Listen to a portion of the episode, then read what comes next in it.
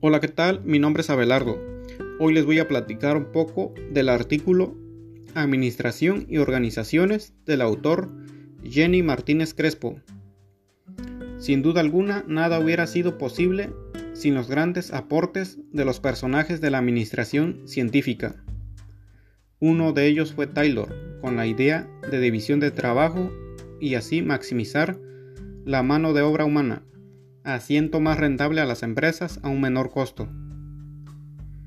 En la época contemporánea, con la llegada de la tecnología tuvimos que acoplarnos para poder estar a la altura de los grandes cambios en el mercado.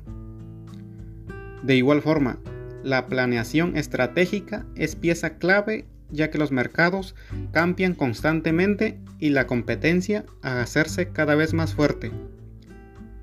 Concluyo diciendo, que las empresas hoy en día deben innovar, planificar y aplicar el conocimiento científico y tecnológico en cada una de sus distintas áreas. De lo contrario, no podrán satisfacer las necesidades de una sociedad moderna.